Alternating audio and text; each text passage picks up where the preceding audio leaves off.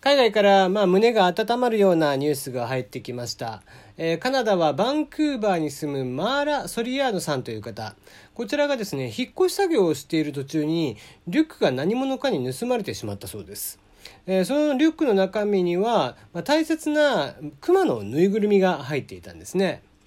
え、ただのぬいぐるみならまだ良かったんでしょうけどもこのぬいぐるみ実は、えー、2017年のクリスマスえー、マーラさんが、えー、お母様から、えー、ぬいぐるみをいただいたそうなんですね。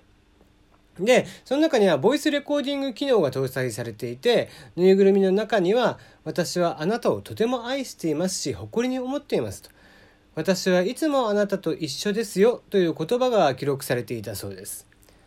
そしてそのクリスマスから2年も経たない2019年6月、マーラさんのお母様は病気のために他界をされたそうなんですよね。そのお話を地元メディアが、まあ、SNS で、ツイッターでですね、えー、拡散したところ、なんと、えー、3万回リツイートぐらいされたそうで、えー、マラさんご自身も目撃情報の張り紙をしたり、えー、思い出のね、写真を投稿するなどして、情報を必死に、えー、まあ、集めていたということなんですよね。で、それを見たデッドプールシリーズで主人公を演じる、えー、ライアン・レイノルズさん。がですね、えー、懸賞金も出すよって言ってくれたりだとか、えー、して、まあ、ハッシュタグ、ファウンドマーラズベアというハッシュタグをつけた投稿で、えー、応援の、え輪が広がっていったそうです。少しずつ情報が集まっていき、最終的には3日目の夜ぐらいですかね、に、えー、ようやくご本人のもとにそのぬいぐるみが帰ってきたということでですね、えー、まあこういうね、使い方、たまにこういうなんだろうな、心温まるみたいなね、えー、ツイッターとか、え、の使い方をされると、ああ、なんかやっぱり、え、人間捨てたもんじゃないなとも思いますよね。ね、昨今誹謗中傷とか、まあ、やれね、訴訟を起こすぞとか、そういうちょっと殺伐とした、えー、雰囲気がツイッターにはこうなんかはびこっていたりもしますけども、まあ本来やっぱり SNS っていうのは人と人とのコミュニケーションを補完するものなんですよね。でそういった時にこうした、まあ、善意の輪であったり親切の輪っていうのがねつな、がっていく、うん、優しい世界でやっぱりあってほしいなと、えー、常々思っていますんでね、まあ、できるだけ、えー、僕もツイッターでこう暴言とかを吐くことは、まあ、できるだけしないようににはしてますけどもね、うん、やっぱり優しい、えー、言葉で、えー、包まれる、えー、世界であってほしいなと、うん、ツイッターであってほしいなと、えー、そんなふうに思っています。そうそうでねやっぱりこの亡くなった家族のものってなかなかこう手放したくないんですよね。僕もこうもう今スマホには入ってないんですけども昔使っていたガラケーを未だにこう持っているんですがその中にはねえー、もうもしかしたらもう長いこと電源も入れてないんでさすがにちょっともうメモリも飛んでいるかもしれないんですけども、えー、亡くなったばあちゃんのですね番号がずっと残っていましたね。確か22、3ぐらいの時に亡くなったとは思うんですけども、まあ、あの、最後にね、電話が来たりとかしてた時の着信とか、えー、なんかなかなかね、ばあちゃんが直接電話をかけてくるっていうことはなかったんですけども、えー、そうは言ってもこう、ばあちゃんの番号をね、もう使ってない。多分今は、え、番号というのは基本的にね、携帯の番号なんていうのは有限ですので、使い回しになるんですよね。だから多分今はもう違う人がおそらく使っているんじゃないかなとは思いますが、そんな携帯の番号というのもやっぱりずっとなかなか消すことができなくて、えー、ばあちゃんの思い出というのは未だに、え、夢にも出てきますしね。えー、優しいばあちゃんだったので、僕はもう本当におばあちゃん子だったので、えー、そういった思い出っていうのはなかなか、えー、消すことができないですよね。うん、まあそういった、えー、消す必要もないですし、こうね、亡くなった誰かの遺品とかっていうのはずっとね、えー、手元に持っておきたいと思うものだったりとかしますんで、えー、そういったの、こう、気持ちも大切に、え、していた方がいいんじゃないかなと、え、個人的には思っていたりはしてますね。えー、改めましてこんばんは。炎上しそうで炎上しない、えー、エンタメ系ウェブウォッチャー、テリーのよもやますぐる部屋でございます。いかがお過ごしでしょうか？えー、ちょっとね、一週間ぐらい前から実はこう、アメリカの方でちょこちょこ出てきていたんですけども、中国からですね、国際郵便が届くということで、で、その国際郵便も勝手にね、なんか送りつけられてき、えー、てしまっていて、で、その内容というのがどうやら、まあ、あの、なんか何かの種。が勝手に送りつけられてくるみたいなことらしいんですよね。え、アメリカではすでに50州、えー、全てにですね、え、同様に、え、これね、まあ、注意をしてくださいと、開封をしないでくださいという形で通達が出ています。で、え、国内でもおそらく、まあ、え、これ以上数が増えてくると、えー、何らか、え、アナウンスがされるんじゃないかなとは思いますが、え、まあ、農林水産省によるとですね、一応有害な、え、病害虫が付着,、え、付着している可能性もありますので、ということで、まあ、植えずに、え、相談をするようにということで呼びかけをされています。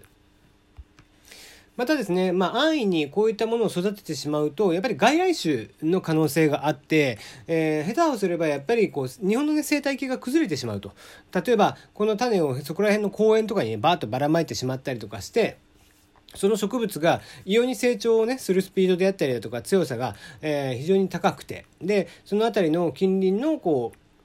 本来あるべき生態系をちょっと崩してしまう、影響を与えてしまうということも十分に考えられるので、そのあたり気をつけていただいて、まあ、できれば開封せずに役所の方にご連絡をしていただくというのが、えー、今のところは正しい、えー、フローとなっておりますのでね、えー、気をつけていただければなと思っております。さて、えー、話がらっと変わりまして、アニメ、リゼロから始める異世界生活29話。まあ、えー、厳密には第2期4話になりますけども、えー、サブタイトルが家族という回だったんですが、まあ、こちらがですね、あの、親を持つ、えー、子供、子供を持つね、えー、親、そして、えー、まあ、ご両親がね、えー、皆さんいらっしゃるとは思うんですけども、えー、ね、ご存命であろうがなかろうが、えー、ぜひね、見てほしい回だったなと思って、ちょっとご紹介をしておきます。あまりね、そういったこう回、えー、単発の話をすることはあまりないんですけども、えー、まあ、その前にね、えー、アニメリゼロから始める異世界生活、まあ、通称リゼロと呼ばれる作品なんですけども、えー、これどういった作品かっていうと、主人公はもともと引きこもりの高校生なんですよね。で、ある日ゲームの発売を、まあ、ちょっと田舎に住んでるのかな、えー、Amazon とかで届くよりも、えー、いち早く購入したいということで、えー、わざわざ、えー、遠くまで、えー、足を運んで買いに行くんですね。で、その帰り道に、えー、引かれてしまって、えー、死んだ結果どうなるかというと、異世界に転生してしまうと。引きこもりで卑屈で、えー、自虐的なね、主人公が、えー、異世界に転生してどうなったかというと、そのまんまの、えー、特にね、え、能力が身についてとかっていうことではない、肉体的な能力が身についたということではないんですけども、え、異世界に飛んだ先で、とある女の子のことをとても好きになってしまいます。でその好きな子が、まあ、物語の中のヒロインになってくるわけですけどもいろいろなトラブルに巻き込まれていくんですよねその世界で、えー、その子は、まあ、ハーフエルフといって人々から意味嫌われる存在なんですよね。でも、えー、その子は、まあえー、なんだろう王女様になっていく、えーまあ、王戦と呼ばれる王女様を選ぶみたいな、え、イベントがあってそこに、え、参加をすることになるんですけども、まあ、その話の流れの中でいろんなトラブルが起こっていくんですね。そのトラブルを主人公である夏木すばるは回避をしていくわけなんですが、その回避の方法というのはですね、えー、死に戻りという、えー、死に戻りという能力を使います。で、これはどういった能力かっていうものなんですけども、まあ、周りに口外はできないんですが、本人だけの能力として、えー、とある、えー、セーブポイントが、えー、人生の中で、彼の中でいくつか出来上がっていくんですね。で、えー、例えば、えー、その何か問題が起こってしまって、それを回避できないとなった時に、一回死んでしまうと、そのポイントに戻ることができると。いうことで、その死に戻りというのを繰り返しながら、いろいろな問題を解決して、そのことを、ま、その子のことを守っていくという、主人公です。ちょっとね、特殊なやり方で、えー、ね、普通であれば、えー、いろんな物語であれば、その本人に、例えば魔法であったりだとかね、えー、体力的な、え、強さであったりだとかっていう能力がつくんでしょうけども、夏木すばるにはあくまで死に戻りという能力と、あとは本人の知恵であったりだとか、考え方であったりだとかで、えー、なんとか問題を乗り越えていくっていうお話です。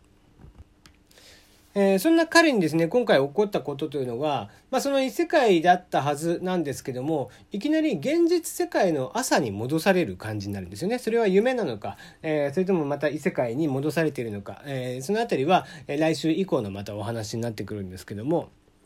その中で、えー、夏木すばるという男の子がなぜ、えー、引きこもりになるか、そういったお話をしていました。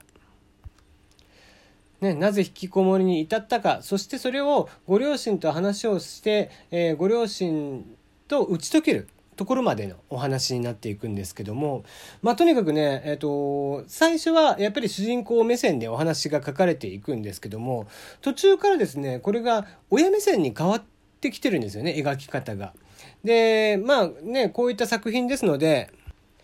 作者の方は比較的お若いんですよね。で、お若い中で、えー、中で親目線がすごくね、丁寧に描かれているんです。その夏木すばるに対する思い、そして、えー、まあ、いろんな問題がある、こう本人の中でね、いろんな悩みであったりだとか、思春期ならではの、えー、苦しさであったりだとか、成長痛みたいなもの、すべ、そういったものをすべて親目線でこう包み込んであげる、うん、信じてあげている、えー、そういった気持ちというのが非常に細かく、えー、表現がされていました。で、もちろんそのアニメの中では、えー、そういった話をしていくうちに、その夏木すばる本人の表情というのも、え見事に変わっていくんですよね。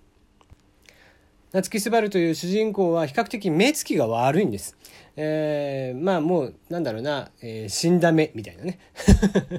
冷たい目とも言われるんですけどもそのね、あのー、目線が、えーまあ、お父さんと最初に話してお父さんと打ち解けてってした時にとっても優しくて可愛らしい少年の顔に変わるんですよね。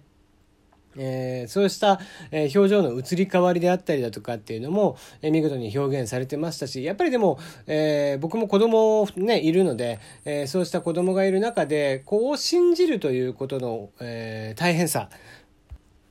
そういったものもやっぱり感じるんですよね。やっぱり、え、思うようにはいかない。えーなってほしいようにはなかなかならない。そういった苦しみもあるんですけども、それでもやっぱり我が子なので、えー、我が子を信じたいし我が子の良さというのは親が一番分かってるわけですよね。うん気持ちはすごく分かってるわけなんでそういったのをすごく感じさせてくれる作品でした。暇があったらね是非見ていただけたらなと思っています。